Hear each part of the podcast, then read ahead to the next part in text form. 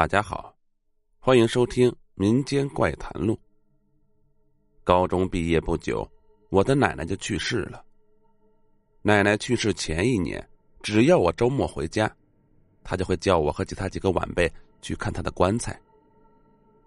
奶奶的棺材是黑色的，很高也很大，反正从我记事开始就有这口棺材了。奶奶当时八十四岁，由于生病吃药太多，有了副作用，双眼从两年前起就已经看不见东西了。奶奶的棺材盖子一直都揭开摆放在那里，他叫我们去看，就是看棺材底部有没有潮湿的痕迹。刚开始看的时候，我们告诉他棺材里面是干干的，奶奶会自言自语的笑笑说。还要等到什么时候哟？去世前半年，有一次我们看完棺材后，向奶奶汇报说有点潮湿的痕迹了。奶奶听后点点头说：“哦，知道了。”去世前两个月我回家，奶奶又叫我带着晚辈去看那口棺材，我看到里面有一半都潮湿了，就告诉了奶奶。奶奶就笑了，说：“好，好，我知道了。”由于高考临近，学校复习抓得很紧，我近两个月都没有回家。高考结束后，我回到家里，首先就去看奶奶，因为她很疼我，我也很爱她。奶奶似乎能看见我一般，离着老远就喊我的名字。当时我还笑道。哼，奶奶，你真是神仙呢！你怎么知道是我呀？奶奶笑笑，没有解释。奶奶看起来精神很不错，我也就很开心。我们闲聊了一阵子，奶奶又叫我去帮忙看看她的棺材。当时没有别的晚辈，就我一个人，我也不好说什么，就去看了。就见棺材里面好似漏潮了一般，再也没有干燥的地方。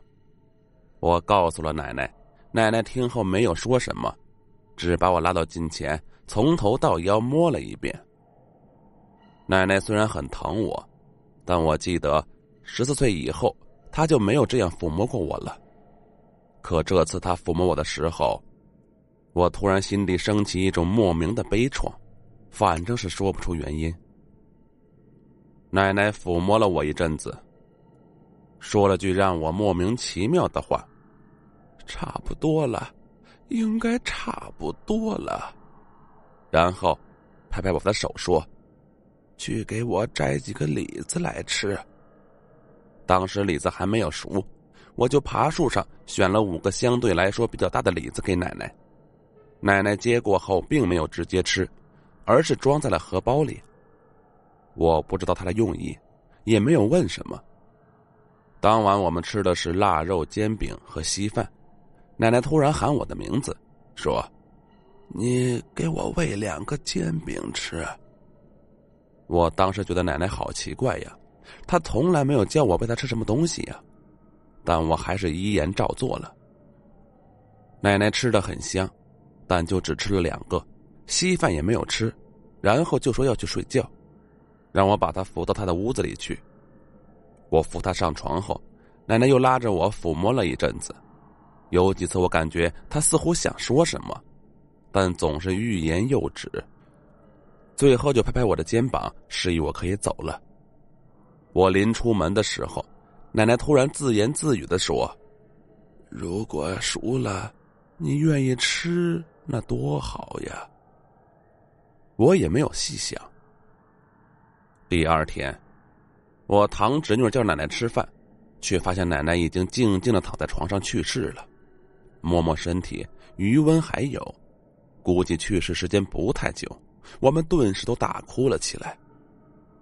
我伯娘给他换寿衣，并整理他的旧衣物时，从他刚穿过的衣服里面摸出了五个大大的李子。我一看就知道是我头天摘给奶奶的，但我摘的李子当时还比较轻。比较硬的，而此时那五个李子却好似熟透了一般。别人倒没有觉得奇怪，只是我心里感到百思不得其解。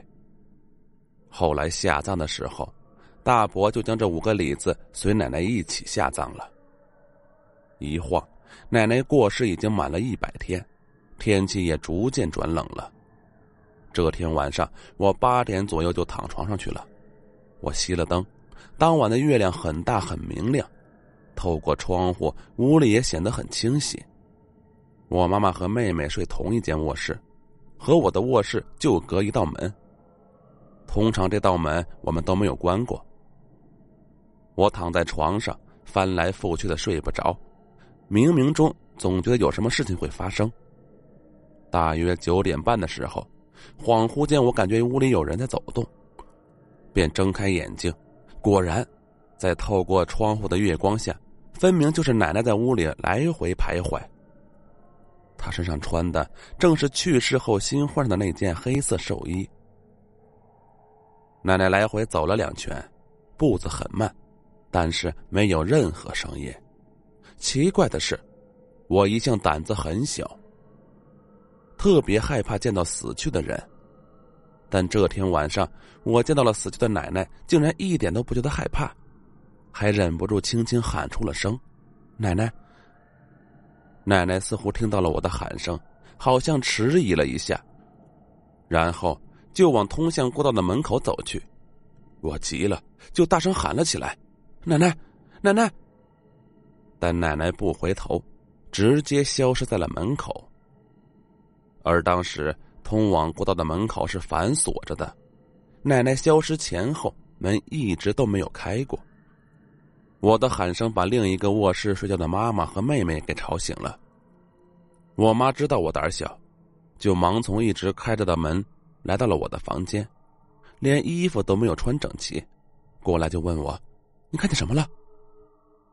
我老老实实的说：“我看见奶奶了。”我妈就说：“那是你在做梦，是幻觉，不要想那么多。我和你妹妹就住在旁边卧室，谁敢来打扰你呀？”我也就没有多说什么。第二天，我无意中发现妈妈偷偷买了一把香。可以打纸出去了。